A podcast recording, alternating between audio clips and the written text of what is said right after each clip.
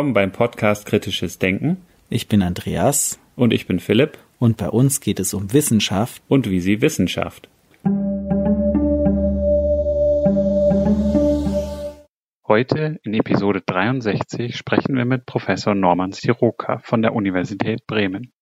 Passend zum Thema der heutigen Episode ist Norman auch Autor der Bücher Philosophie der Zeit sowie Philosophie der Physik, erschienen im Beck Verlag. Wir haben bereits in Episode 11 mit Norman gesprochen. Damals, in 2018, sind wir der Frage nachgegangen, was kritisches Denken in einer Fachdisziplin bedeutet und ob und wie man dieses lehren kann. In der heutigen Episode vertiefen wir das Thema Was ist Zeit, welches wir bereits in Episode 11 am Rande angeschnitten haben. Wir betrachten es aus verschiedenen Perspektiven, zum Beispiel der Physik, der Philosophie und auch der Psychologie. Wir haben das Gespräch am 10. Mai 2022 aufgenommen und nun viel Spaß beim Interview.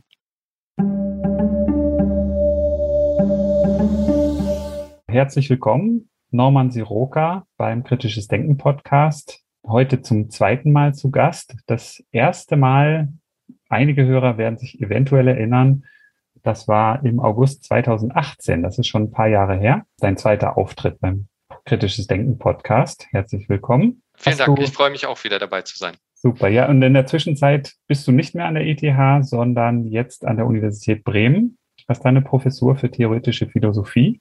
Ja, ich bin sogar noch auch weiterhin mit der ETH verbandelt, also als Privatdozent, als Dozent für Philosophie tauche ich hin und wieder noch auf. Norman, wir haben in der letzten Episode mit dir ja darüber gesprochen, wie lehrt man kritisches Denken in der Hochschullehre und der Hintergrund da ist. Du warst ja da früher auch in der Critical Thinking Initiative an der ETH. Wir haben aber im letzten Gespräch auch als Beispiel über das Thema Zeit gesprochen. Und über das Thema Zeit, das wollen wir heute nochmal vertiefen. Das ist ja eigentlich auch so ein Thema, mit dem du dich sehr viel beschäftigst. Und zwar nicht nur als promovierter Physiker, sondern auch als jetzt Professor für theoretische Philosophie. Also aus verschiedenen Perspektiven betrachtest du das Thema Zeit. Das ist so der rote Faden vielleicht in, in deiner bisherigen Karriere? Kann man das sagen? Mhm, das stimmt tatsächlich. Also es ist ganz eigenartig. Ich habe so ein bisschen den Eindruck, egal was ich gemacht habe in der Philosophie oder in der Physik, am Ende hat es immer mit dem Thema Zeit zu tun. Also ich hatte in der Physik, also ich denke, wir werden auf die Themen ja noch kommen, aber ich kann ja so ein bisschen andeuten. So groß geworden, institutionell bin ich in der theoretischen Teilchenphysik und da gibt es natürlich immer große Fragen konzeptionell zum Thema Zeit. Da habe ich in meiner Doktorarbeit experimentell gearbeitet im Bereich der Hörforschung, also auditorische Forschung und da hat es dann mit der Unterscheidung, Diskrimination von Tonlängen zu tun, also was auch schon wieder die Zeit. Das war dann philosophisch auch spannend, so Philosophie des Geistes, Wahrnehmungsphilosophie, auch wieder Hören und Zeit. Dann war ich während des Studiums mal eine Zeit lang in England und wollte mal so richtig, wie man das so nennt, analytische Philosophie machen, so richtige sozusagen metaphysische Erbsenzählerei, um das mal etwas salopp auszudrücken. Und ja, was habe ich gemacht? Es war auch wieder das Thema Zeit. Also irgendwie ich kann machen, was ich will. Am Ende ist es immer Zeit. Das ist ja eigentlich schön, wenn du sowas hast, worauf du immer wieder zurückkommst und was dich so beschäftigt. Und wir hatten ja auch beim Thema kritisches Denken und der Frage, was ist kritisches Denken, darüber gesprochen, dass es fürs kritische Denken sehr wichtig ist, Themen aus verschiedenen Richtungen zu beleuchten und aus verschiedenen Perspektiven. Beim Thema Zeit ist es jetzt so, und ich, ich habe mir auch mal spaßeshalber den Wikipedia-Artikel, wenn man einfach im Wikipedia nach Zeit sucht, dann findet man einen ganzen Blumenstrauß an verschiedenen Bereichen, in dem das Thema Zeit eine Rolle spielt. Und wenn wir jetzt über Zeit sprechen, und du hast schon verschiedene Bereiche angesprochen, so die metaphysische Erbsenzählerei, aber auch aus der Physik, aus der klassischen Physik mit der Zeit als Parameter oder der Relativitätstheorie mit der Raumzeit und sowas. Das Wort ist ja überall das gleiche, aber man, man meint ja doch zum Teil sehr unterschiedliche Konzepte. Ist Zeit auch so ein Thema, wo man erstmal wirklich über Definitionen sprechen muss, damit man nicht komplett aneinander vorbeiredet? Oder meinst du, da gibt es so einen Kern, der wirklich überall gleich ist? Also ich glaube, was in dem Zusammenhang sinnvoll ist, ist nicht mit dem Begriff Zeit direkt anzufangen oder zu versuchen, Zeit zu definieren. Ich glaube, das ist wirklich schwierig. Was mir plausibel erscheint, ist mit einem jetzt auch philosophisch, mit einem breiteren Begriff, sowas wie Ereignis oder Geschehen mal anzufangen. Also es gibt einfach Dinge, die passiert oder wir erleben etwas, ja, etwas ereignet sich. Also Ereignis als Oberbegriff, da kann jetzt persönliche Erlebnisse, ein Vulkanausbruch ist aber auch ein Ereignis. Und wenn wir jetzt sagen, dass die Wirklichkeit um uns herum irgendwie dass es da Ereignisse gibt. Dann kann man, glaube ich, im nächsten Schritt sagen, okay, und was ist so ein Grundcharakteristikum von Ereignissen? Und dann, dann wird es nämlich jetzt, glaube ich, gut und hilfreich, wenn man dann sagen kann, okay, egal über welche Art von Ereignis ich spreche, ob es Urlaubserinnerungen sind, eben Vulkanausbrüche, was auch immer. Eine, eine Dimension davon oder ein Ordnungsparameter, das, den Begriff benutze ich manchmal, ein Ordnungsparameter von all diesen Ereignissen ist Zeit. Und dann kann man natürlich gucken, okay, jetzt, wie du schon angedeutet hast, dann meint natürlich Zeit nicht überall genau das Gleiche, aber wir haben, denke ich, so eine vereinheitlichte Vorstellung davon, dass man sagt, okay, es passiert etwas, also es gibt Ereignisse, Dinge geschehen und eine Art, diese Ereignisse zu ordnen, ist Zeit. Und Zeit ist ja auch irgendwie was, da kann jeder was mit anfangen. Jeder hat einen Begriff davon und ein Verständnis davon. Und ich habe einen Beitrag gelesen, wo du ein bisschen kritisch hinterfragst, welche dieses eine Zitat, was in dem Zusammenhang mit der Zeit ja immer wieder kommt von Augustinus. Was ist also die Zeit? Und dann, dass da gesagt wird, wenn mich niemand darüber fragt, dann weiß ich es, aber wenn ich jemandem auf diese Frage das erklären möchte, dann weiß ich es nicht.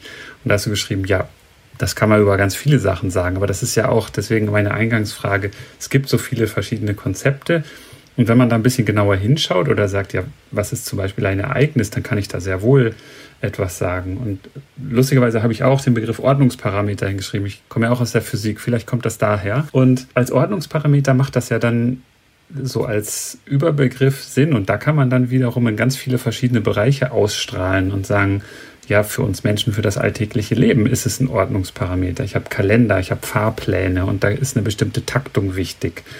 Oder auch Ordnungsparameter in der Quantenmechanik. Es ist ja auch irgendwie, wenn ich, wenn ich die Zeit physikalisch beschreiben will, dann kann ich das auch. Es ist eigentlich nicht eine Größe, die ich messen kann in der Quantenfeldtheorie oder wenn ich es richtig in Erinnerung habe, ist es auch schon mehr als zehn Jahre. Verzeih mir, wenn ich das nicht mehr so ganz genau weiß, aber da ist Zeit ja auch was. Also es, es, hängt davon ab, ob ich jetzt eine Quantenmechanikerin frage oder einen Relativitätstheoretiker. Die haben auch andere Definitionen oder Begrifflichkeiten von Zeit. Oder dann gibt es den Begriff der Planckzeit, dass, dass man irgendwie sagt, ja, scheinbar ist die Zeit physikalisch auch irgendwas Zerstückeltes. Es ist nicht ein Kontinuum, sondern es gibt Zeitquanten und die haben eine bestimmte Länge von 10 hoch minus 43 Sekunden oder sowas sind das, glaube ich. Also irre klein oder kurz. Und äh, da ist, glaube ich, auch eher sinnvoll, nicht von der Zeit zu sprechen, sondern auch von einem Ordnungsparameter, um Ordnung in ein Konstrukt oder in ein Konzept zu bringen, um da was zu sortieren. Ja, ganz genau. Also ich denke auch auf Physik, das hast du jetzt viele Sachen angesprochen, da sollten wir wirklich auch nochmal genauer drüber sprechen. Aber ich greife jetzt erstmal den allgemeineren Punkt auf. Also eben, wenn wir sagen, Zeit ist ein Ordnungsparameter oder eine Dimension von Ereignissen, dann haben wir erstmal so einen groben Sortierungsrahmen. Und das finde ich eben wichtig. Also an der Stelle ist vielleicht interessant, dass aus meiner Sicht Philosophie irgendwie zwei Aufgaben haben kann. Wir können einerseits, was man auch machen kann, eben wir zoomen dann rein, oder vielleicht sprechen wir dann gleich noch über sozusagen Philosophie der Physik und was bedeutet Zeit in dem Kontext.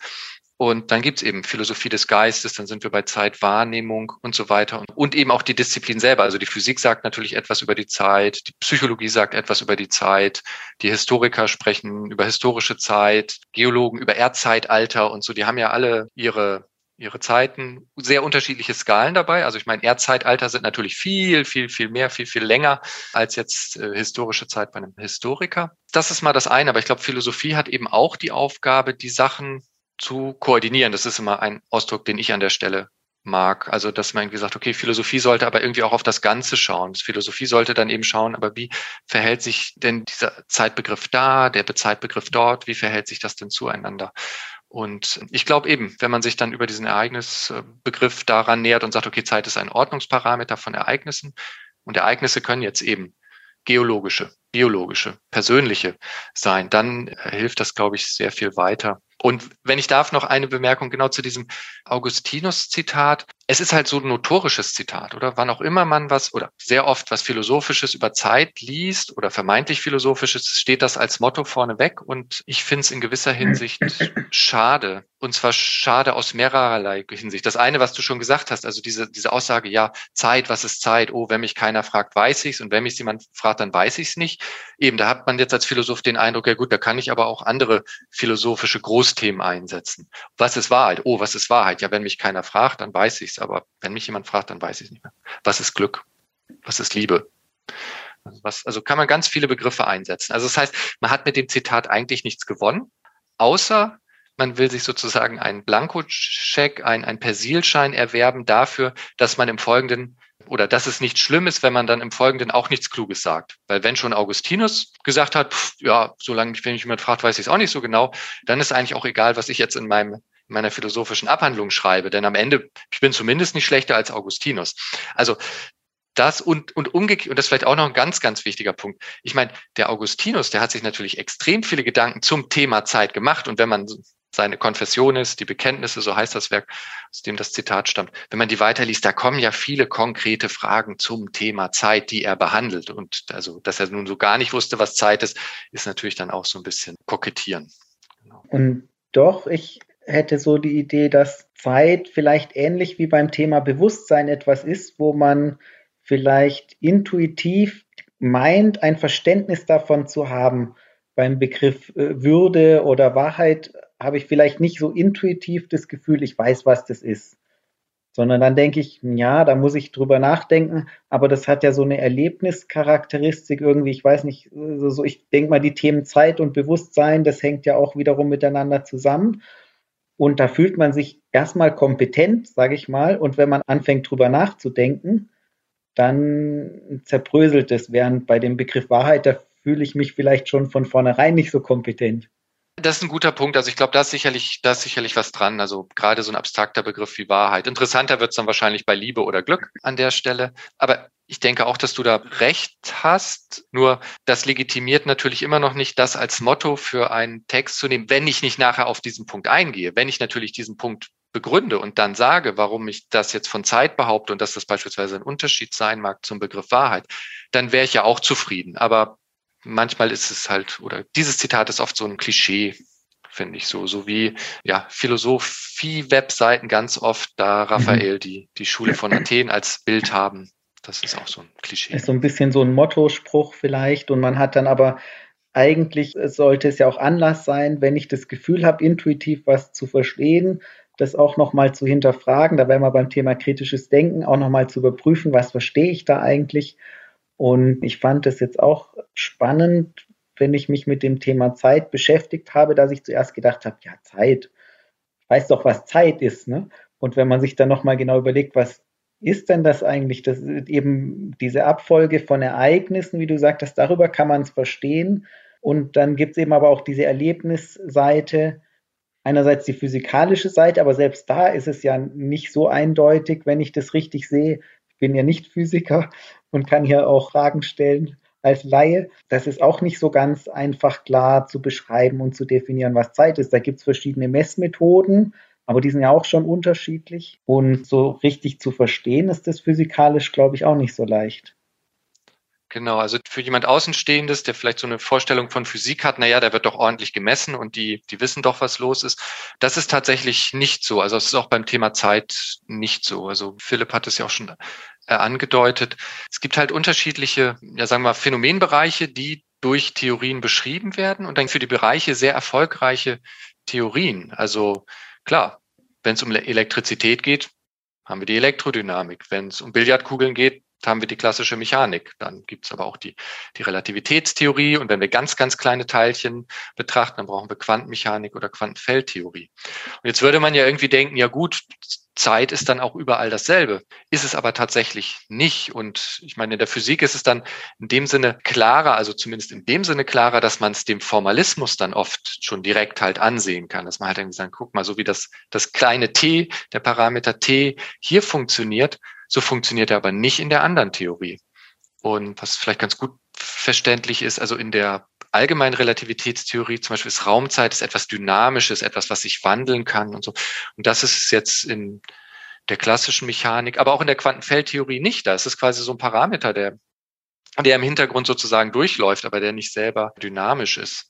Dann vielleicht noch zwei Sachen. Eine Sache, die man vielleicht auch verstehen kann, ohne Physik zu studiert haben, auch wenn es jetzt erstmal technisch klingt. In der Quantenmechanik gibt es so einen ganz klaren Zusammenhang zwischen Observablen, also Beobachtungsgrößen und deren Darstellung in der mathematischen Theorie. Die müssen in der mathematischen Theorie müssen die Operatoren sein. Also es ist eine bestimmte Art von mathematischem Gebilde.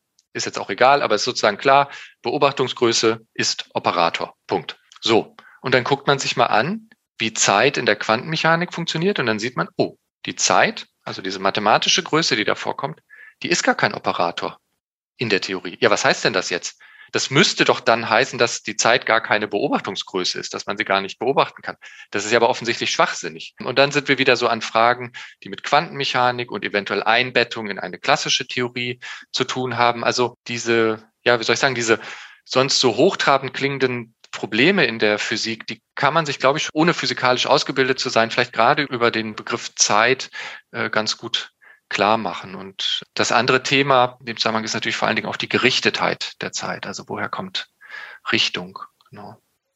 Also mathematisch könnte man so eine Gleichung vorwärts, rückwärts, das ist so wie symmetrisch, aber im, genau. wir beobachten die Zeit geht in eine Richtung, hat einen Verlauf. Ja, Ganz genau. Also man kennt das ja vielleicht aus der Schule. Es gibt irgendwie Energie- und Impulserhaltung. Ja? Und das heißt also, wenn jetzt zwei Billardkugeln zusammenstoßen, dann ist vor dem Stoß bestimmter Impuls und Energie vorhanden und nach dem Stoß ja aber dieselbe. Und jetzt kann man sich ja vorstellen, ja gut, wenn ich das in der Zeit umdrehe, woher soll ich denn das merken? Also die ist ja gerade die Pointe, dass die Energie und der Impuls gleich bleibt und ich kann tatsächlich das dann auch im Formalismus umkehren und bei einer Billardkugel, beim Stoßfeuer Billardkugeln ist es vielleicht auch anschaulich klar.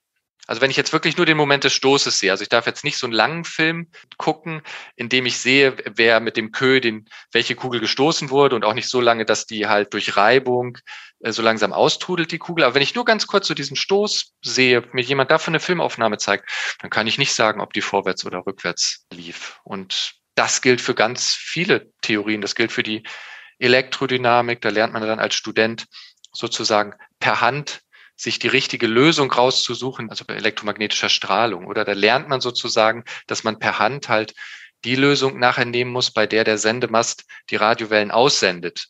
Dass es mathematisch äquivalent eine Lösung gibt, bei der der Sendemast die, die Strahlung einsammelt, die lässt man dann halt weg. Aber in der Theorie steht das nicht. Das, das macht man einfach per Hand, weil man sagt, die eine Lösung ist halt unsinnig. Aber das, das sind wir, die das sagen. Und dann gibt es ja auch noch einen Bereich oder Grenzbereich aus der Physik in der Kosmologie, wo es dann darum geht, das Alter des Universums, wenn man das anguckt oder dann zurückverfolgt, auch wenn man da wieder Zeitfeld zurückgeht, Richtung nach gängigen Modellen über den Ursprung des Universums zum Big Bang, zum Urknall. Und dann kommt ja ganz oft die Frage, a, was ist Zeit? Aber auch, was war vor dem Urknall? Und da, wenn du das bei YouTube eingibst, da kommen haufenweise Videos dazu, die das erklären. Aber der, zumindest nach meinem Verständnis davon sagt man ja die ganze Raumzeit, also das ganze Konstrukt von dem Universum, Zeit und Raum als, als die vier Dimensionen, die sind ja im Urknall erst entstanden. Das heißt, es gibt gar keinen Vorher. Die Zeit, die Raumzeit ist im Urknall in dem Moment entstanden und es macht keinen Sinn, die Frage zu stellen. Und da haut es, glaube ich, dann schon ganz vielen Leuten die Sicherung raus, wenn man gesagt kriegt, es macht keinen Sinn, die Frage zu stellen, was war vor dem Urknall, weil Intuition in unserem Mesokosmos, in dem wir uns bewegen, natürlich gibt es ein Vorher. Und da ist, glaube ich, so das Konzept, was wir vom Begriff Zeit haben, der ist da so tief mit drin, weil für uns, und das, das hat Kant ja, glaube ich, auch gesagt, ich weiß es nicht genau, aber das sind so die Erkenntnisgefäße oder die, die absoluten Größen. Es gibt Raum und Zeit und in denen kriegen wir irgendwelche Erkenntnisse. Das heißt, die, die sind einfach da. Jetzt kriege ich von der Physik gesagt, ja, im Urknall ist der Raum und die Zeit erst entstanden und davor gab es das gar nicht. Da bin ich verwirrt als Nicht-Physiker, als Physiker auch. Ja, genau. Also ich finde den Hinweis auf Kant wichtig, weil man da, glaube ich, sich nochmal allgemeiner verdeutlichen kann, warum es sowas geben kann, sozusagen. Klingt erstmal komisch, jetzt haben wir quasi ein Fragenverbot oder jetzt darf ich nicht mehr fragen, was vor dem Urknall war. Aber sowas kann tatsächlich passieren. Aber vielleicht zuerst zu dem Punkt, wie das in der Physik ist. Das finde ich faszinierend, dass die Physik hat da sozusagen ihren eigenen Schutzmechanismus, wenn man so will, eingebaut. Also wir haben ja die Theorien, die im Moment gängig sind und du hattest es vorhin schon gesagt, es gibt sowas wie die Planckzeit. Also man kann quasi aus dem, was die physikalischen Theorien beschreiben, kann man sowas sich anschauen wie deren, ich nenne es jetzt mal Auflösungsvermögen. Also man kann halt sagen, okay, gegeben so und so funktionieren die Theorien, das sind die Grundgrößen oder vor allen Dingen Naturkonstanten, die da drin vorkommen, ja, Planck'sches Wirkungsquantum und so, dann kann ich mit Hilfe dieser Konstanten, kann ich sowas ausrechnen wie die Plancklänge, Planckzeit, also ich kann es überall, das kriegt dann immer den, den Vornamen Planck.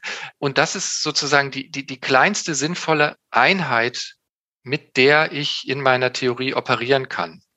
Das muss, du hattest es vorhin angedeutet, das muss nicht unbedingt bedeuten, dass nichts Kleineres gibt in der Welt. Aber zumindest meine Theorien können nichts Sinnvolles sagen über ein Zeitintervall, was kleiner ist als diese Planckzeit. Das kann ich mal sozusagen ableiten. Und dann ist das natürlich gut oder deswegen meine ich es so eine Art Selbstschutzmechanismus, weil dann natürlich, wenn man dann sagen kann, okay, an den Urknall selber, also an diesem Punkt, an dieses Ereignis komme ich gar nicht ran. Ich kann erst etwas über ein ganz, ganz bisschen Zeit danach sagen. Das heißt also, es ist klar, dass, dass die Physik mit ihren Theorien nichts über den Urknall, also über wirklich 0,00000 Sekunden, darüber sagt sie nichts. Und das ist ja irgendwie schön, dass sie das so eingebaut hat. Jetzt kann man sagen, es ist frustrierend, aber zumindest mal ist dann auch klar, die macht da keinen formalen Fehler oder wird da nicht unlogisch oder sowas. Genau, aber trotzdem zurück, jetzt kann man sagen, gut, das ist jetzt Physik, aber ich kann ja trotzdem immer noch fragen, was war denn vor dem Urknall?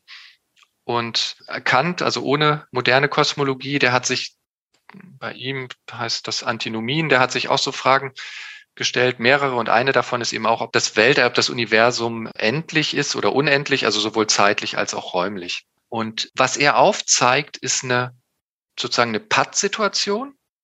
Und aufgrund dieser Patt-Situation sagt er dann, okay, deswegen stimmt etwas an der Frage nicht. Ich erkläre es jetzt genauer, das ist nur sozusagen erstmal der Rahmen. Also er spielt das durch. Er sagt dann, naja, Moment, es gab ja Leute, die behauptet haben, das äh, Universum sei unendlich alt, also gab es immer schon sozusagen, ist unendlich. Und was die vorgebracht haben als Argument ist, dass sie gezeigt haben, was das Problem ist, wenn man ein endliches Universum annimmt. Ebenso Fragen wie, was war davor und, und so.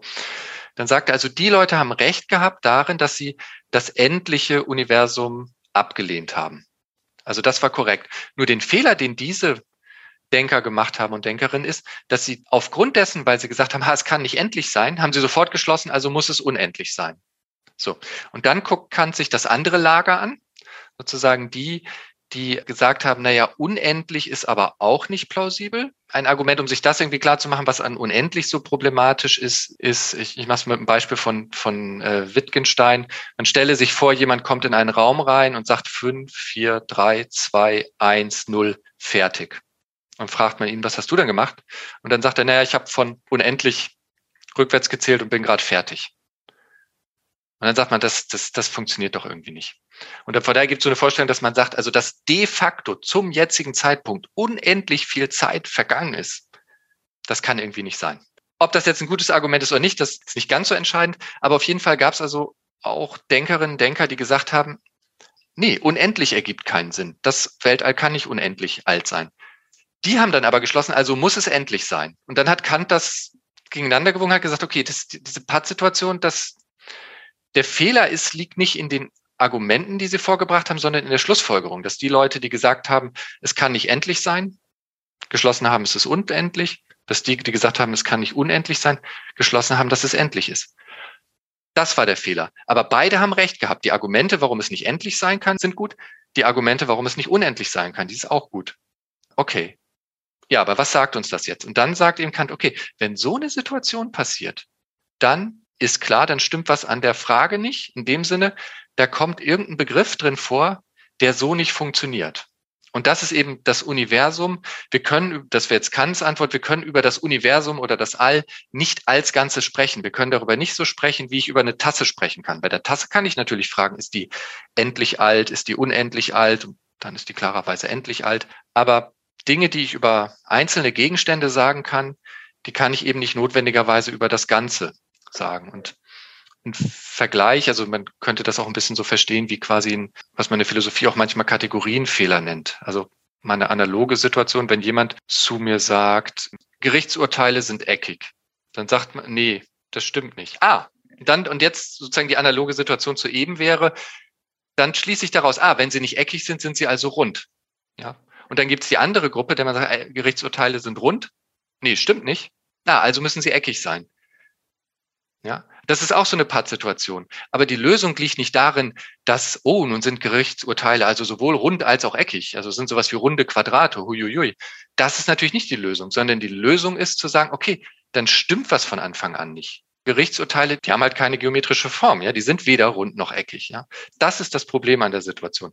Und Kant will uns klar machen, sowas passiert, wenn wir uns fragen, ist das All, ist, ist das Universum endlich oder unendlich? Also in diesem Sinne, ja, es gibt da sozusagen dieses Frageverbot, aber das ist die Art von Frageverbot, die mir auch verbietet zu fragen, ob Gerichtsurteile eckig sind. Da mache ich einfach kategorischen Fehler. Ich ordne da etwas, einen bestimmten Bereich zu, auf den er nicht, auf den er überhaupt nicht zutrifft, nicht zutreffen kann.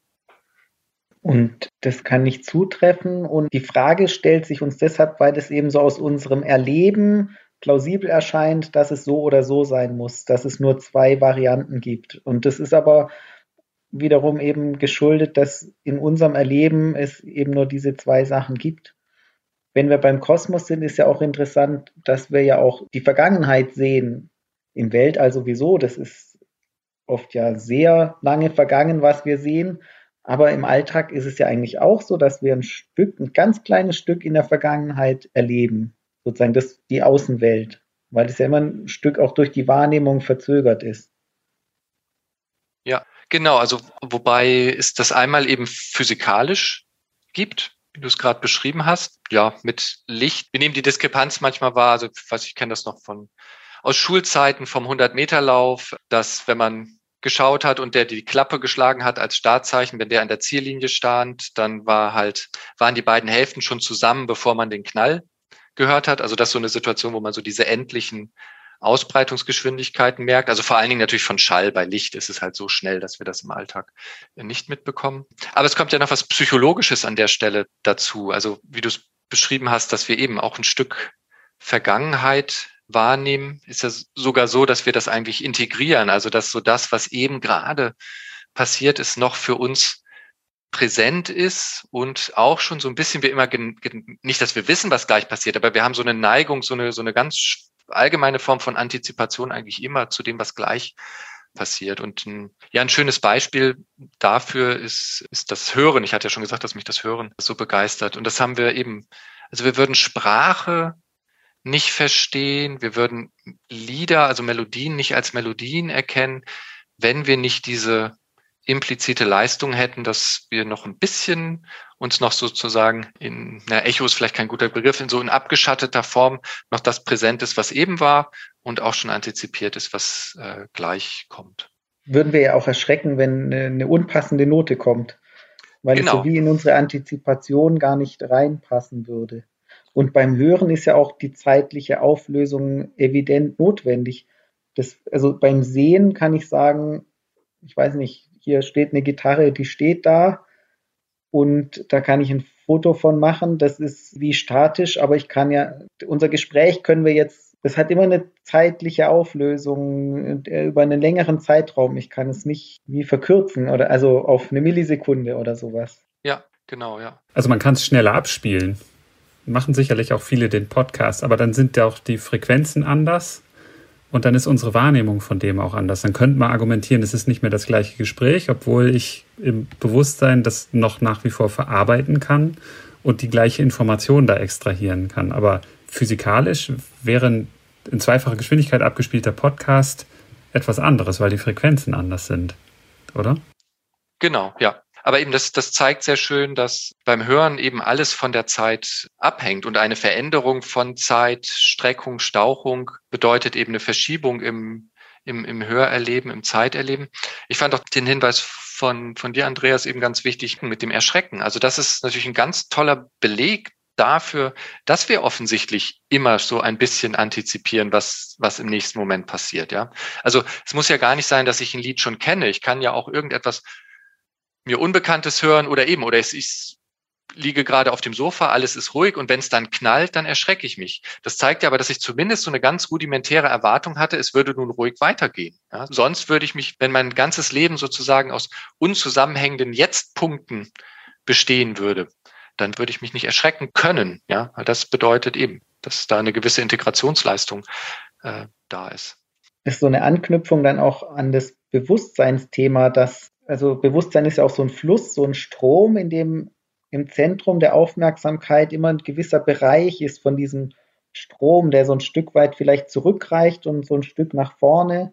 Ich weiß nicht, wie man das beschreiben kann. Es kann ja auch sein, dass das bei verschiedenen Menschen auch unterschiedlich ist. Wie, wie, wie groß ist diese Spanne, die man da erfasst oder wie klein?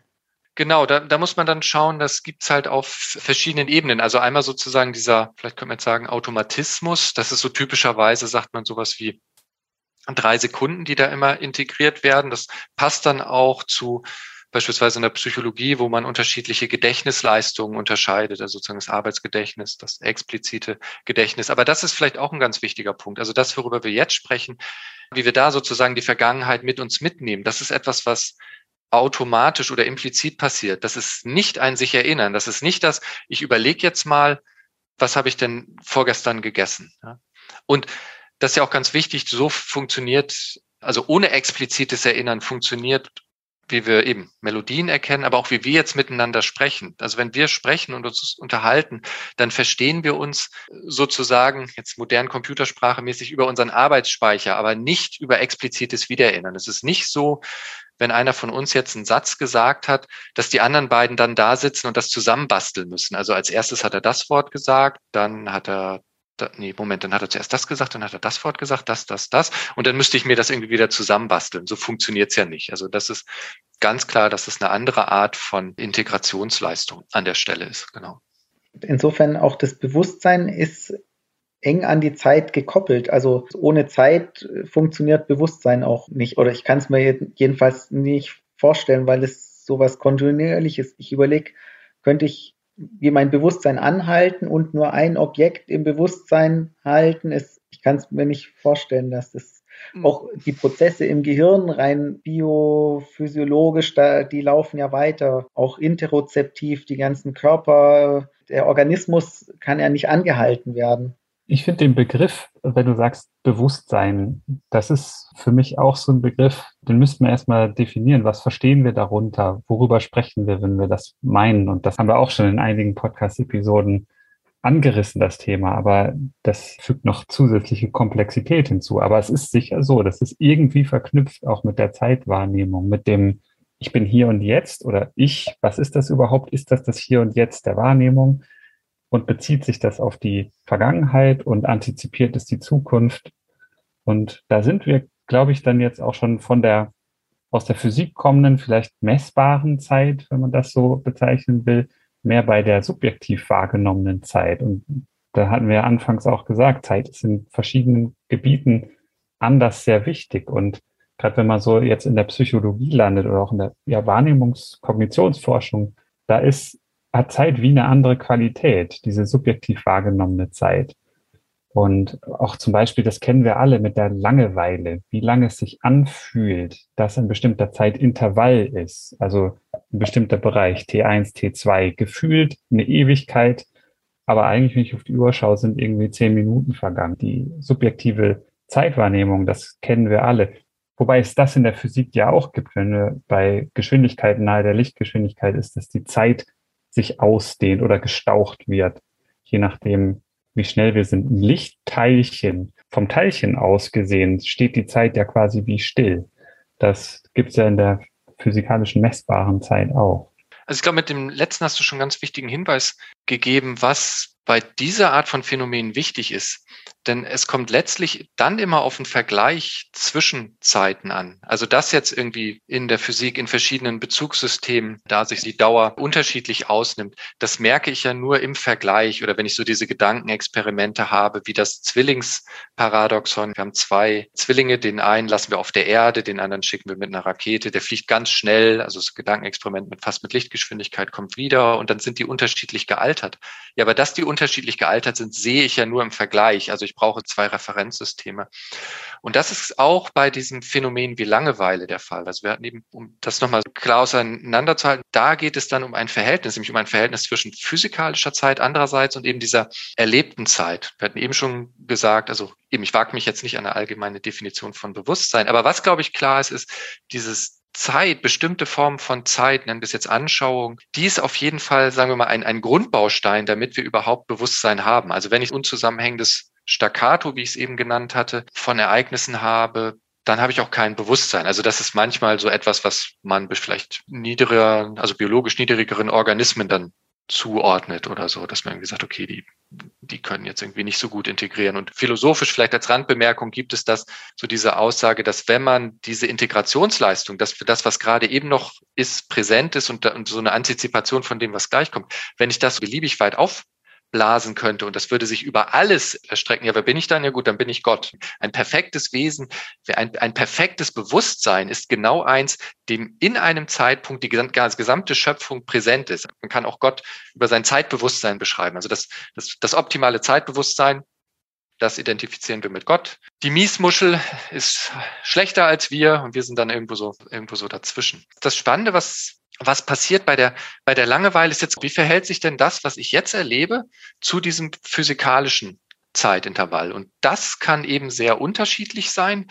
Und dann ist es eben einmal so, dass es für Langeweile sorgt. Können wir gleich noch überlegen, woran das liegt. Und im anderen Fall nicht. Aber ich glaube, wichtig ist erstmal der Befund, es liegt an dem Verhältnis. Also, weil man manchmal hört man ja so Sachen wie, dass die Zeit dann langsamer vergeht. Also was man meint, ist, mir kam das irgendwie anders vor, aber die Zeit, also wenn mit die Zeit jetzt das gemeint ist, was unsere Uhren messen, die Zeit wird ja nicht langsamer. Also Viertelstunde dauert eine Viertelstunde, das, daran macht man ja nichts. Also das kann ja nicht gemeint sein.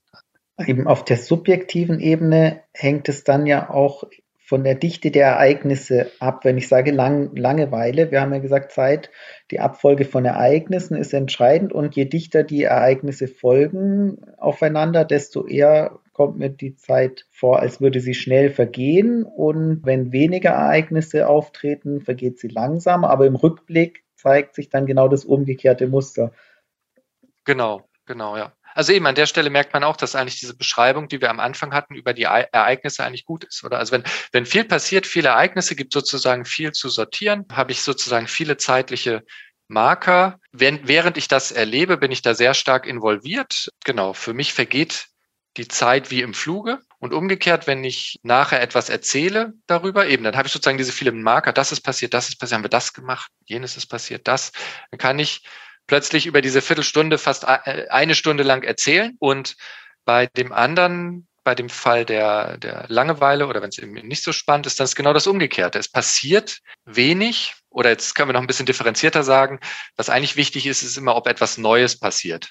Also, dass immer etwas passiert, wenn das sozusagen immer nur das Ticken der Uhr ist, dann kann es natürlich auch äh, sozusagen kritisch werden. Aber wenn nicht viel Neues passiert, dann nimmt es mich sozusagen im Erleben nicht, nicht, nicht sonderlich mit. In dem Moment ist es dann langweilig, ja, es, es zieht sich. Und genau, das Kuriose ist dann in, im Rückblick, weil ja so wenig passiert ist, kann ich gar nichts erzählen. Ja, die, diese zehn Minuten kamen mir zwar ewig lange vor, aber ich kann über die zehn Minuten gar nichts berichten, außer, ja, war halt langweilig. Ja. Und immer wenn, wenn irgendwie dieses Bemerken der Zeit oder des Vergehens von Zeit passiert ja oft, wenn irgendwas nicht funktioniert oder wenn, wenn ich da aus einer Bahn geworfen werde. Also bei mir ist auch oft so, ich bin heute Mittag spontan zum Blutspenden und dann ging das aber viel länger, als ich dachte. Und dann werde ich dessen bewusst, wie die Zeit vergeht in dem Moment, wenn was Ungewöhnliches auch passiert. Wenn ich jetzt hier in, im Gespräch involviert bin, dann denke ich nicht so sehr an die Zeit oder was gerade vergeht, wie wenn jetzt sowas ist, was meinen Plan irgendwie aus der Bahn wirft, so ein Stück weit. Ja. Ja. und das ist dann genau eigentlich sozusagen das, das Schlimmste, was da noch passieren kann, weil es diesen Effekt nochmal verstärkt, oder? Das ist jetzt so, als als würde jetzt jemand beim Zahnarzt zu einem Überdruss auch noch eine ganz große Uhr, was man ja nicht macht, aber eine ganz große Uhr ins Wartezimmer hängen, so dass ich auch noch dauernd die Sekunden sehe. Also wenn ich damit konfrontiert bin, wie Zeit vergeht, dann ist das normalerweise nicht nicht so gut. Also eben, auch das finde ich ist eigentlich ein schöner Beleg dafür, dass dass Zeit irgendwie nicht, nicht unabhängig eine Substanz ist, sondern etwas ist, ist ein Teil von, von Ereignissen. Und wenn ich anfange, Zeit selber so als ein konkretes Ding irgendwie anfange wahrzunehmen, dann wird's irgendwie, äh, ja, meistens ungemütlich. Sozusagen. Das, das, genau das habe ich heute nämlich gedacht, weil ich mich ja auch schon dieses Gespräch antizipierend mit dem Thema Zeit beschäftigt habe. Und dann habe ich jetzt gedacht, aha, ich hatte so mich ertappt bei dem Gedanken, das kostet mich jetzt viel Zeit. Zeit kann ja gar nichts kosten. Das ist genau diese Verdinglichung, ne? dieser Effekt. Und dann sagt man sich oft, ich, hab so, ich habe so wenig Zeit, als ob man Zeit besitzen könnte, ist ja auch schon verrückt. Ne? Aber nämlich habe so wenig Zeit und dann eigentlich ist ja diese Zeit, wo ich jetzt darauf zurückgeworfen bin, ich muss jetzt da warten, ist ja auch ein Geschenk. Jetzt habe ich auf einmal Zeit. Ja, eben. Man könnte ja was viel Sinnvolleres tun, als auf die Zeit zu gucken oder, oder mitzuzählen, wie viele Sekunden da jetzt äh, vergehen. Das ist ja tatsächlich auch so, dass das kann ja wirklich auch zu einem ja sehr schlimmen Krankheitsbild werden. Also es gibt es gerade so im Kontext bipolare Störung, dass man dann eben, wenn der Wasserhahn tropft und ich nehme das nur noch als Zeitvergehen wahr und ich nehme nur noch, war schon wieder eine Sekunde, schon wieder eine Sekunde. Und dann fange ich noch an zu überlegen, irgendwie, na ja, meine Lebenszeit ist endlich mit jeder Sek mit jedem Wassertropfen da, habe ich nur noch kürzer zu leben. Also eben, dann hat das ganz, ganz, ganz schlimme Folgen. Also das eben, das sollte man nicht tun. Oder vielleicht ein harmloseres Beispiel. Also ich bin immer sehr genervt, weil das auch so eine komische Metaebene oder ein Nachdenken über Zeit ist, wenn so an einem Bürotag bei mir, man kriegt E-Mails, muss E-Mails beantworten, wenn das Koordinieren von Terminen sozusagen einen Nennens, also einen großen Teil meines Tages in Anspruch nimmt, dann ärgert mich das auch, weil das auch, das ist ja so ein ähnlicher Effekt. Oder man macht nichts, man, man spricht nur darüber, man, man e-mailt nur, man, man füllt Doodles aus und so weiter, nur um Termine abzumachen. Damit dann irgendwann endlich mal was passiert, macht man jetzt diesen ganzen Hackmack. Und das, ja, das muss ich auch sagen, das finde ich eher äh, einen, einen, einen leidvollen Zustand. Genau, und wie du es gesagt hast, Andreas, also Zeit ist nichts gegenständlich ist und wir müssen, also meines Erachtens müssen wir immer bei so Redeweisen wie eben Zeit kosten und habe ich hier schon wieder Zeit verloren.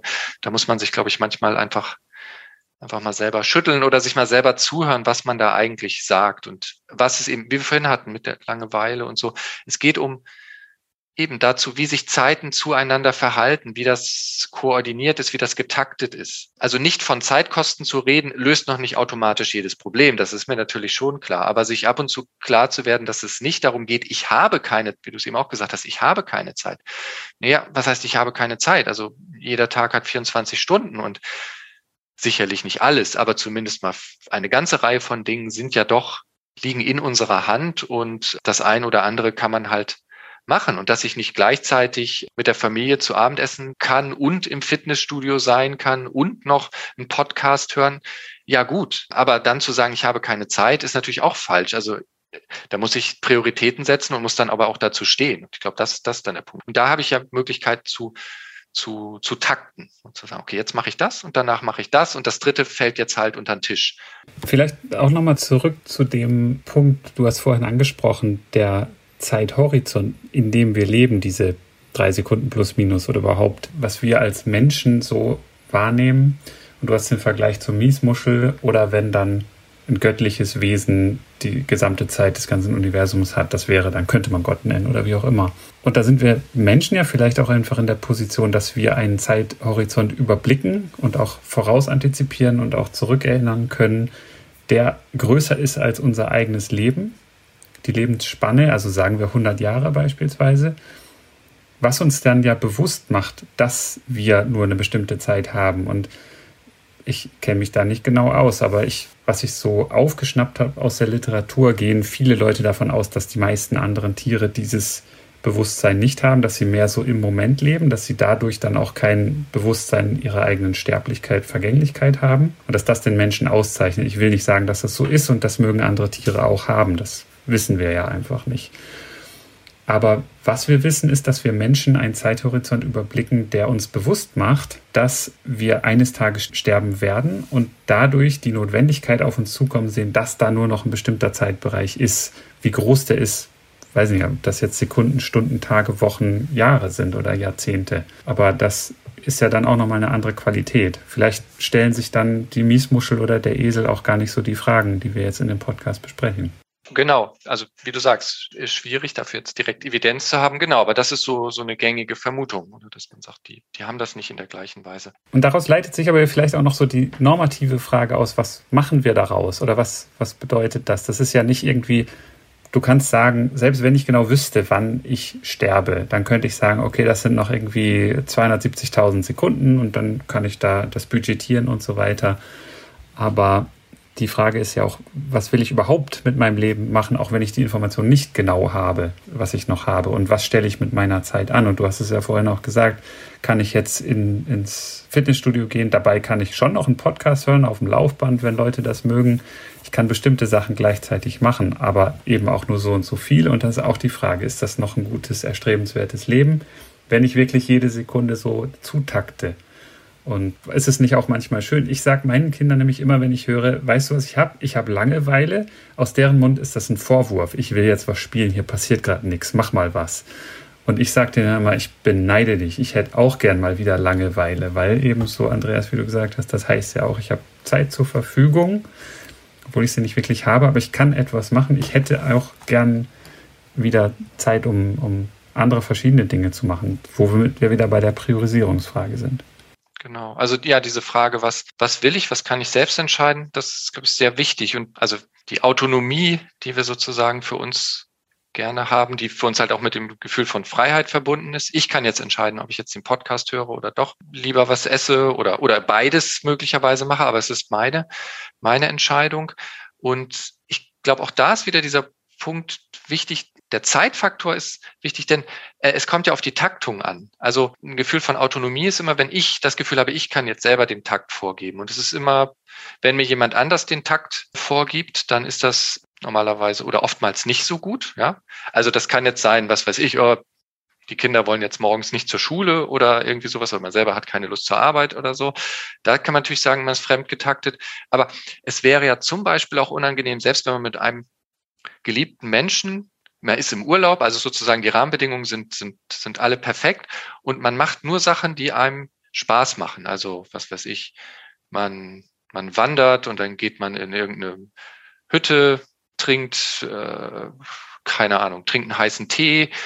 So. Aber wenn das jetzt alles in, der, in einer anderen Reihenfolge wäre, also wenn jetzt dann der geliebte Mensch irgendwie sagt, so, okay, jetzt laufen wir aber heute Morgen nicht los, jetzt bleiben wir hier erstmal hocken und trinken noch zwei Stunden heißen Tee und, und dann machen wir das und dann machen wir das, dann wäre ich damit auch nicht glücklich, obwohl die Ereignisse sozusagen, also alles, was wir machen, sind im Prinzip Dinge, die ich gerne tue. Aber wenn die Reihenfolge sozusagen aus meiner Sicht falsch ist, fühle ich mich immer noch fremdgetaktet und fühle mich nicht wohl. Und jetzt kann man, wenn man das so allgemein verstehen will, einfach ein Problem von eigener Autonomie und Fremdtaktung, dann kann man natürlich das, was du gesagt hast, Philipp, diese, auch die, die Angst vor dem Tod oder was mache ich jetzt in meiner restlichen Lebenszeit, gerade als die letzte große Desynchronisierung oder die letzte große Fremdtaktung, die mir äh, bevorsteht und gegen die ich nichts machen kann, wohingegen ich mit dem geliebten Menschen vielleicht noch verhandeln kann, ob wir nicht jetzt erstmal zwei Stunden laufen und dann einkehren und nicht andersrum.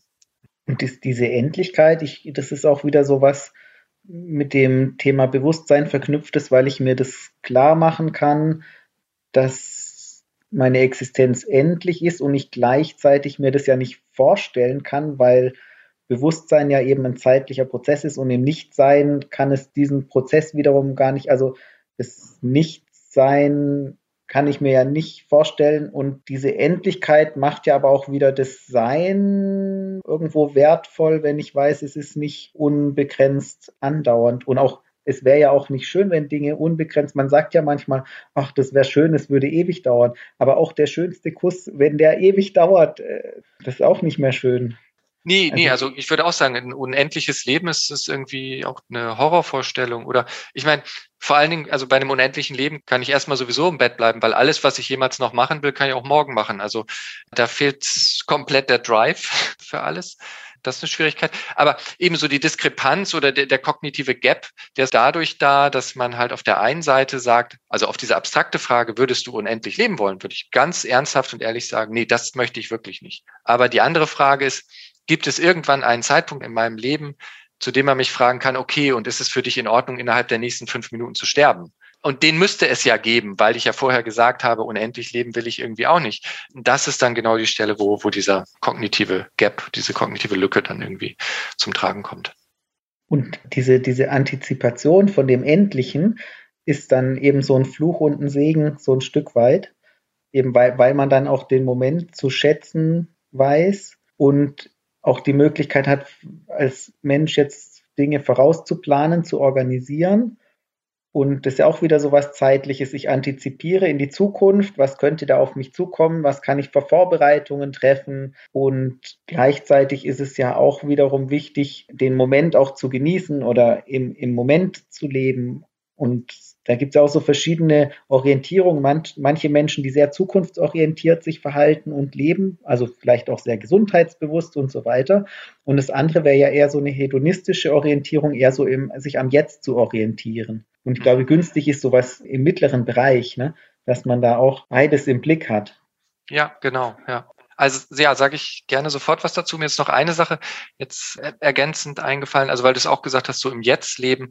Ich denke, von da aus kann man auch äh, viele Praktiken, die inzwischen für Menschen sehr wichtig geworden sind, meditative Praktiken, kann man daraus auch verstehen. Also gibt es ja oft so Redeweisen, wie dass man jetzt dann ganz im Moment ist und, und das Jetzt wird mir irgendwie zur Ewigkeit. Ich glaube, das versteht man dann vor dem Hintergrund, was wir jetzt schon besprochen haben, sehr gut. Da versucht man in gewisser Hinsicht diesen Zeithorizont, also ich übertreibe ersten Mal, diese drei Sekunden sozusagen zu, zu weiten und man versucht irgendwie viel mehr zu umfassen. Und weil wir vorhin schon diesen Vergleich hatten mit einem göttlichen Wesen, es kommt auch von daher, dass diese Meditationstechniken, die sowas erreichen sollen, dann oft auch religiöse Konnotationen haben. Und diese Idee, also im Mittelalter hieß das dann Unio Mystica, also man wird dann mit Gott eins. Aber die Idee ist immer dieses, ich erweitere sozusagen meinen Zeithorizont, werde damit auch, ja, die, die, die Geschäftigkeiten die mich sonst umtreiben, halt bloß, weil ich ja diesen größeren Zeit oder diesen unendlichen Zeithorizont dann, dann habe. Und ähm, das wird dann als, als befreiend empfunden. Aber es ist natürlich auch nur ein vorübergehender Zustand und am Ende muss dann auch der Meditierende doch wieder was essen oder in den Supermarkt oder sowas, genau. Und dieser Zukunftsorientiertheit, also ich denke auch, dass es wichtig ist, dass man beides hat. Also so eine Ausgewogenheit zwischen der Orientierung auf Zukunft und der Orientierung auf Vergangenheit. Also so wie das wie wir es vorhin hatten, dass das einfach für unsere Wahrnehmung oder dass wir überhaupt Sprache verstehen, dass wir Musik hören können, wichtig ist. Gibt es das jetzt aber auch auf einer größeren Skala, wenn ich sozusagen daran eben mein eigenes Leben, ich möchte jetzt ein gutes Leben führen, was heißt das? Und dann würde es eben normalerweise, also in Analogie zu dem Staccato, ich führe kein gutes Leben, wenn ich einfach völlig zusammenhangslos mich allem hingebe, was da irgendwie gerade passiert oh ja, da steht da drüben was zu essen. Oh ja, jetzt esse ich mal das. Und dann sehe ich was anderes. Ach nee, mache ich doch nicht. Mache ich das? Also etwas, was wir sozusagen pathologisch als manisch beschreiben würden. Also jemand hüpft komplett hin und her, dem fehlt komplett irgendwie eine, eine durchgehende Orientierung, sozusagen irgendwie ein roter Faden durch, durch sein oder ihr Leben. Das ist sicherlich nicht sinnvoll.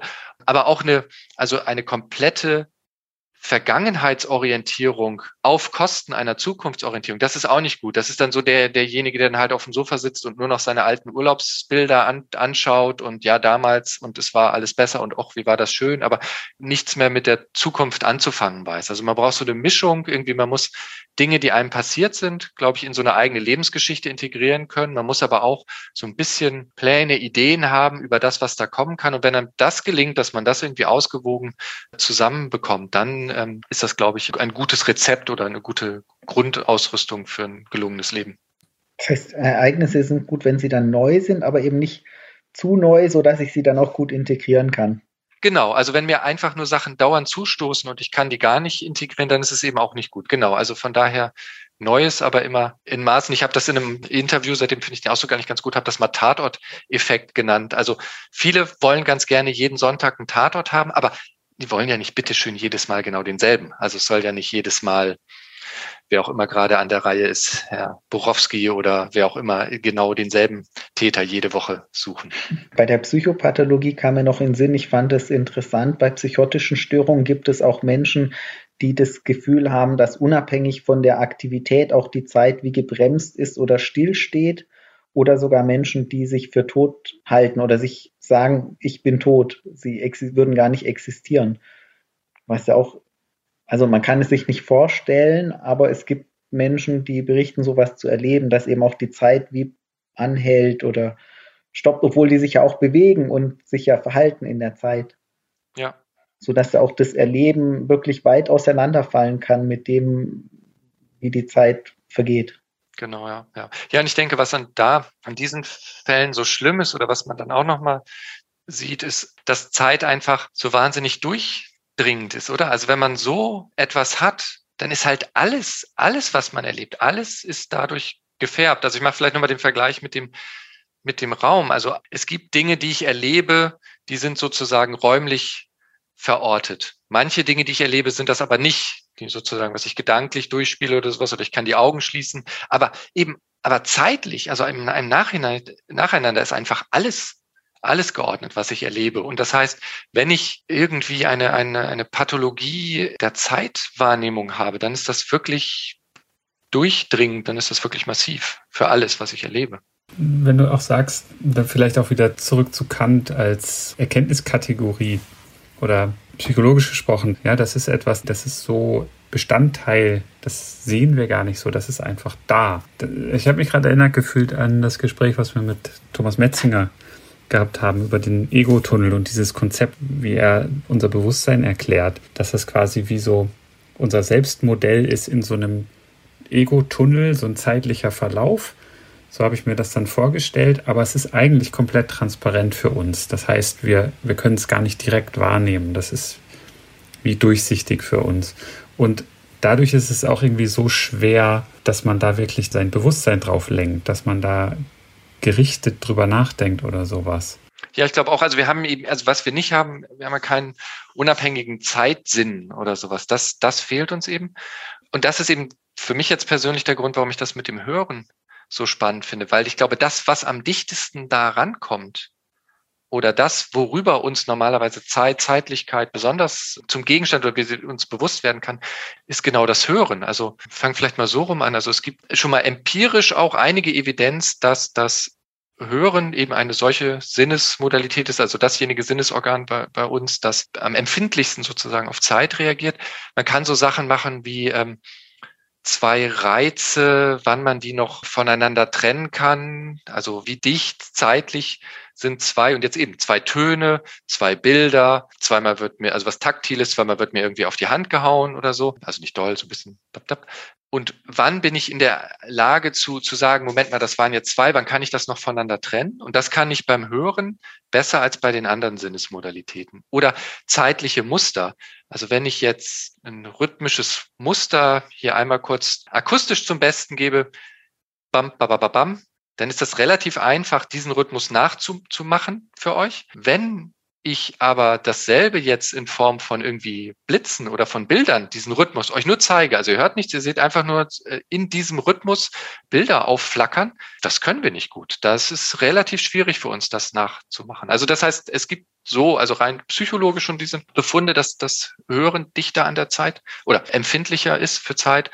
Und dann finde ich eben faszinierend, dass, also wenn wir jetzt Klänge haben, also das, was wir eben hören, es ist alles zeitliche quasi Information. Also wir hatten es vorhin schon mit den Tonhöhen, ja. Aber auch die Klangfarbe. Eine Klangfarbe vom Instrument ist nichts anderes als die Obertonfrequenzen. Was ist Rhythmus? Der Rhythmus einer, einer Melodie. Der Rhythmus ist ja auch die zeitliche Abfolge eben. Und bis hin tatsächlich zum Richtungshören. Also ob etwas von links kommt oder von rechts kommt, ein Geräusch. Das können wir deswegen unterscheiden, weil der Schall eben das eine Ohr früher erreicht als das andere. Und dann gibt es eben eine zeitliche Differenz, die dann weiter prozessiert wird, sozusagen im, im Kopf.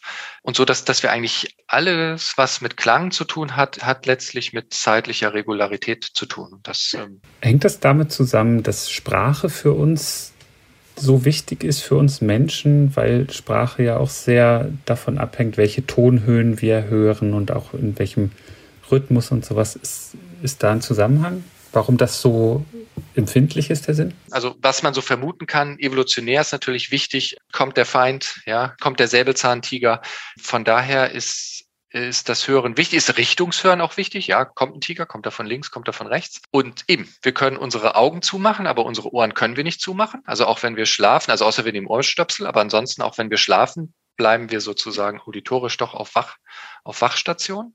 Also das ist mal mit Sicherheit das Ältere. Und jetzt das Grammatikalische ist natürlich total spannend, was wir in unserer Sprache, also im Deutschen oder auch im indogermanischen Sprache nicht kennen, aber weil du jetzt gerade Tonhöhen gesagt hast, aber im, im Mandarin, also Sprachen, die in China gesprochen werden, ist ja tatsächlich die Tonhöhe eine Information. Also es wäre, das wäre so, als wenn jetzt im Deutschen ein Unterschied wäre, ob ich Haus sage oder Haus sage. Ja, das kennen wir natürlich nicht. Haus ist Haus. Also es gibt durchaus Sprachen, die tatsächlich sowas auch entwickelt haben, also eine Sensitivität für Tonhöhe. Das haben wir nicht aus einem Sprachverlauf, dass man am Ende einer Frage hochgeht, oder? Und die, die zeitliche Auflösung muss ja für Sprache auch extrem hoch sein. Ob ich jetzt P oder B sage, das ist ja wirklich, wenn man, Philipp, du kennst es auch bei der Bearbeitung von Audiosignalen, das ist ja wirklich auf der Zeitachse ein minimaler Unterschied. Also deshalb brauchen wir da auch so eine gute Auflösung, damit wir das überhaupt unterscheiden können. Ja. Das ist noch eine lustige Erfahrung, die eigene Sprache als Wellenform zu sehen. Wenn man das öfter macht, wenn man zum Beispiel einen Podcast schneidet, das ist interessant, dass man teilweise die Wörter dann sieht anhand der Wellenstruktur, die Ms. M. Das sieht bei jedem anders aus, bei jeder. Meine Ms erkenne ich schon ganz gut und die, die kann ich rausschneiden, ohne sie anzuhören im Prinzip. Also das ist eine lustige Erfahrung. Ja, ja, sehr gut. Ja, oder also was es auch gibt, wenn man spektral Stimmen von einzelnen Personen zerlegt, das was dann, oder wenn man das sieht, was dann auch wichtig ist, sind Formanten. Also es ist nicht nur, wenn man jetzt so an Instrumente und Instrumentenklänge denkt, dann würde man denken, ja, die Grundfrequenz ist wichtig und ob man ein paar Obertöne abschneidet, ist irgendwie wurscht. Aber bei Sprache ist gerade so, dass eher so Frequenzbereich, die man eben Formanten nennt, dass der wichtig ist und dass man aber eine Grund- und eine Frequenzen kann man durchaus abschneiden. Ich nenne das Beispiel deswegen, weil so zum Beispiel Telefonieren funktioniert. Also Telefonieren schneidet unten Frequenzen ab. Trotzdem kann ich die Person erkennen. Aber ich habe ja oft so Probleme beim Telefon dann, dass ich beispielsweise innerhalb einer Familie, wo halt ähnlich sozusagen gesprochen wird, ich aber vielleicht die, die Mutter schwer von der Tochter oder den, den Sohn oder die, die Schwester vom Bruder oder sowas unterscheiden kann. Da kommt es dann plötzlich zum Tragen, dass mir die Grundfrequenz dann fehlt. Genau. Das Thema Zeit, das ist wirklich ein vielschichtiges Thema. Also da gibt es wirklich äh, weite Bereiche. Man kommt von der Physik bis hin eben Psychologie und Wahrnehmung. Man kann da noch, ich denke auch kulturelle Aspekte könnte man auch noch aufgreifen. Was spielt das für eine Rolle? Kapitalisierung von Zeit oder wie kann man sich sowas vorstellen? Weil du das jetzt gerade sagst, auch gesellschaftlich, mir ist das vorhin auch noch eingefallen, als wir über individuell das Leben, gutes Leben gesprochen haben und hier Zukunftsorientiertheit und Vergangenheitsorientiertheit, ist ja zum Beispiel auch interessant, dass man auch auf so einer gesellschaftlichen oder politischen Ebene, also nur mal ein Beispiel zu geben, sozusagen die heute vielleicht nicht mehr so ganz passend, aber sozusagen die gängige Unterscheidung zwischen irgendwie konservativer Politik oder konservativen Parteien und, und progressiven Parteien, dass man das genau vor so einem, vor so einem Zeitmuster differenzieren kann, dass die einen, die glauben, dass man was machen kann und dass man die Zukunft besser machen kann. Das wären sozusagen die progressive, das wäre die traditionell die Linke, die dann irgendwie sagt, na, wir können, also muss ja nicht Weltrevolution sein, aber irgendwie genau, wir können auf eine bessere Zukunft hinarbeiten. Oder eben die Konservativen, die sagen, nee, passt, Leute, passt auf, hier ist Slippery Slope es ist nicht schlecht, es ist doch ganz gut, was wir haben und das sollten wir doch bitte schön sichern. Aber so kann man auch Vergangenheits- und Zukunftsorientiertheit, auch in gesellschaftlichen Kontexten spielt das immer wieder eine, eine ganz starke Rolle und man kann das sogar benutzen, um dann auch eben auch Vorstellungen in der Politik zu sortieren. Man kann sich auch vorstellen, dass die Menschen, bevor sie angefangen haben, Zeit zu messen, so wie wir das heute machen. Und es gibt ja auch noch Kulturen, die keine Uhren benutzen, stelle ich mir vor, wird es auch geben wahrscheinlich wenige, dass das auch nochmal ein ganz anderes Erleben bedingt, wenn ich jetzt die Zeit nicht messe. Ich muss pünktlich sein, ich muss Termine einhalten, ich muss mich dann an was von außen gegebenem, das hattest du vorher auch angesprochen, eben äh, da kommt was von außen, was Vorgaben macht. Wenn ich keine Uhr habe, dann ist es ja eher sowas, ja, ähm, wir sehen uns dann die Tage morgen oder wenn die Sonne wieder scheint, irgendwie viel weniger restriktive Kriterien, die man dann anlegt, vielleicht. Ja, also wenn man jetzt so eine Naturvolkvorstellung hat, genau, dann muss man, ich muss mich aber immer noch an Tag und Nacht und an die Jahreszeiten halten, sonst wird es eben mit der Ernte nichts, genau. Äh, aber dann kann man, ja, kann man die Entwicklung, die wir dadurch laufen haben, also kann man quasi die Entwicklung von Uhren, von der Möglichkeit, Zeit zu messen, die ging natürlich dann auch immer einher damit, wir haben ja vorhin über dieses Takten gesprochen, dass wir Ereignisse takten können und müssen. Ja. Je diffiziler meine Uhren werden oder je, je genauer oder, oder kleiner oder wenn es hochfrequenter, je hochfrequenter die Taktung werden, desto stärker steigen da natürlich auch die Anforderungen. Also mit dem Segelschiff von Europa nach Amerika, da kann ich halt nicht so genau sagen, wann ich ankomme. Aber wenn ich jetzt halt mit dem Flieger, dann weiß ich genau, wann ich ankomme, dann kann ich den Tag in New York schon gleich wieder durchtakten und so weiter und so fort. Und früher war es dann vielleicht nicht so klar. Und jetzt haben wir eben technische Möglichkeiten. Wir messen die Zeit viel genauer. Ja, wir haben eben nicht mehr nur äh, Sanduhren oder Wasseruhren und damit können wir uns haben uns heute für eine genaue Zeit verabredet und ähm, genau dann und damit steigen die Ansprüche und das ist natürlich etwas, was dann von vielen auch als unangenehm empfunden oder empfunden werden kann, weil es einfach, weil dann bestimmte Sachen nicht mehr akzeptabel sind. Also irgendwo zu dem und dem Termin eine Viertelstunde zu spät zu kommen, ist nun wirklich nicht so gut oder auf eben Briefe hatten noch mehrere Wochen Zeit beantwortet zu werden. Eine WhatsApp kann man nicht zwei Wochen später beantworten. Und es ist auch alles sehr viel synchronisierter, also global synchronisiert. Ich weiß gar nicht, in welchem Gespräch wir das neulich mal hatten. Das Beispiel, dass früher in jedem Dorf jede Kirchturmuhr ihre eigene Zeit hatte und für das Dorf die Zeit vorgegeben hat. Zwei Dörfer weiter hat eine andere Zeit geherrscht. Da war das nicht synchronisiert zwischen den Dörfern. Da war das gar nicht möglich, sich zu verabreden. Das ist ja auch genau, das kam dann mit dem technischen Fortschritt. Also das insbesondere die, die Eisenbahn war da ganz wichtig. Man hatte dann quasi fast absurde Zeitpläne. Also ich übertreibe jetzt mal etwas. Da konnte man quasi in Zürich ankommen, bevor man in Bern losgefahren ist. Also ganz so schlimm war es nicht, aber zumindest in den europäischen Ländern. Gerade das, dass man dann gesagt hat, okay, jetzt können wir nicht mehr, wenn, wenn wir etwas haben, was uns eben verbindet, sei es zum Beispiel die Eisenbahn, dann brauchen wir auch irgendwie einen gemeinsamen Zeitrahmen. Genau. Und das ist natürlich eben, jetzt haben wir Zeitzonen und so weiter und so fort. Ja. Genau. Da haben wir jetzt auch wieder die Zeit als Ordnungsparameter. Da hatten wir anfangs auch drüber gesprochen und jetzt aus dem Gespräch nehme ich auf jeden Fall mit, auch dass das Thema Zeit eine Komponente ist, gerade auch wenn ich um jetzt auf das Thema unseres Podcasts nochmal zu sprechen zu kommen, überhaupt das kritische Denken. Es wird in vielen Bereichen relevant, sich auch über die verschiedenen Aspekte des, der Zeitwahrnehmung oder der Zeit als Parameter in meiner Gleichung bedenke. Ich finde das einen, einen bedenkenswerten Aspekt. Ich habe noch eine kurze Anekdote, ist mir gerade eingefallen, das muss ich euch erzählen. Passt zu diesem kulturellen Aspekt und zu der Synchronisierung. Wir waren im Urlaub, wollte ich mit meinem Sohn zu so einer botanischen Kaktusfarm und wir wollten den Bus benutzen ich lese diesen Plan, diesen Busplan in Spanien. Der Bus fährt ab um 12. Er soll ankommen um 11.45 Uhr. Ich war irritiert. Der Bus fuhr dann auch freundlicherweise straight an uns vorbei, weil wir auf der falschen Straßenseite standen, in dem Bushäuschen im, im Schatten, statt in der Sonne zu braten, ne, wo der Busfahrer dann eben hingeschaut hat. Da stand halt niemand, brettert vorbei. Ich ging im Hotel und habe nachgefragt, wie muss ich diesen Plan lesen? Und dann hat die Frau auch gesagt, ja, das kann ja nicht sein, dass der um 12 Uhr losfährt, um 11.45 Uhr ankommt. Ich rufe da mal an. Und dann ruft sie bei der Busgesellschaft an. Die Frau von der Busgesellschaft meint, wo ist das Problem? Da kommt ein Bus, der fährt im Kreis, der kommt irgendwann an, der fährt irgendwann los. Stellen Sie sich an die Haltestelle. Und ich habe gedacht, ja, für mich ist das schon ein Problem. Aber das ist auch so was Kulturelles, dass wir diese Taktung gewohnt sind und diese Synchronisierung und dass ich erwarte, ich stelle mich jetzt nicht eine Viertelstunde dahin und warte auf den Bus.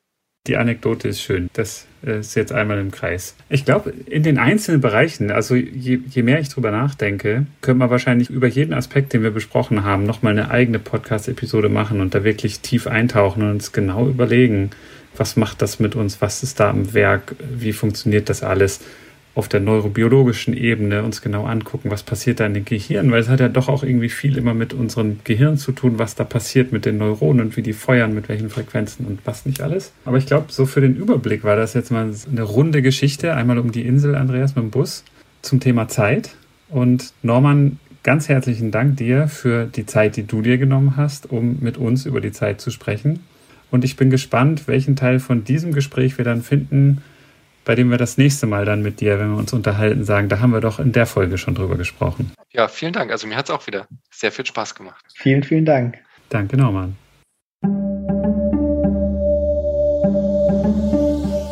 Vielen Dank fürs Zuhören. Wenn euch die Episode gefallen hat, dann empfehlt uns gerne weiter und gebt uns eine 5-Sterne-Bewertung auf dem Podcast-Portal eurer Wahl. Folgt uns auf Twitter, liked uns auf Facebook. Wir freuen uns über Kommentare und Feedback von euch. Und Möglichkeiten, den Podcast zu unterstützen, findet ihr auf der Website.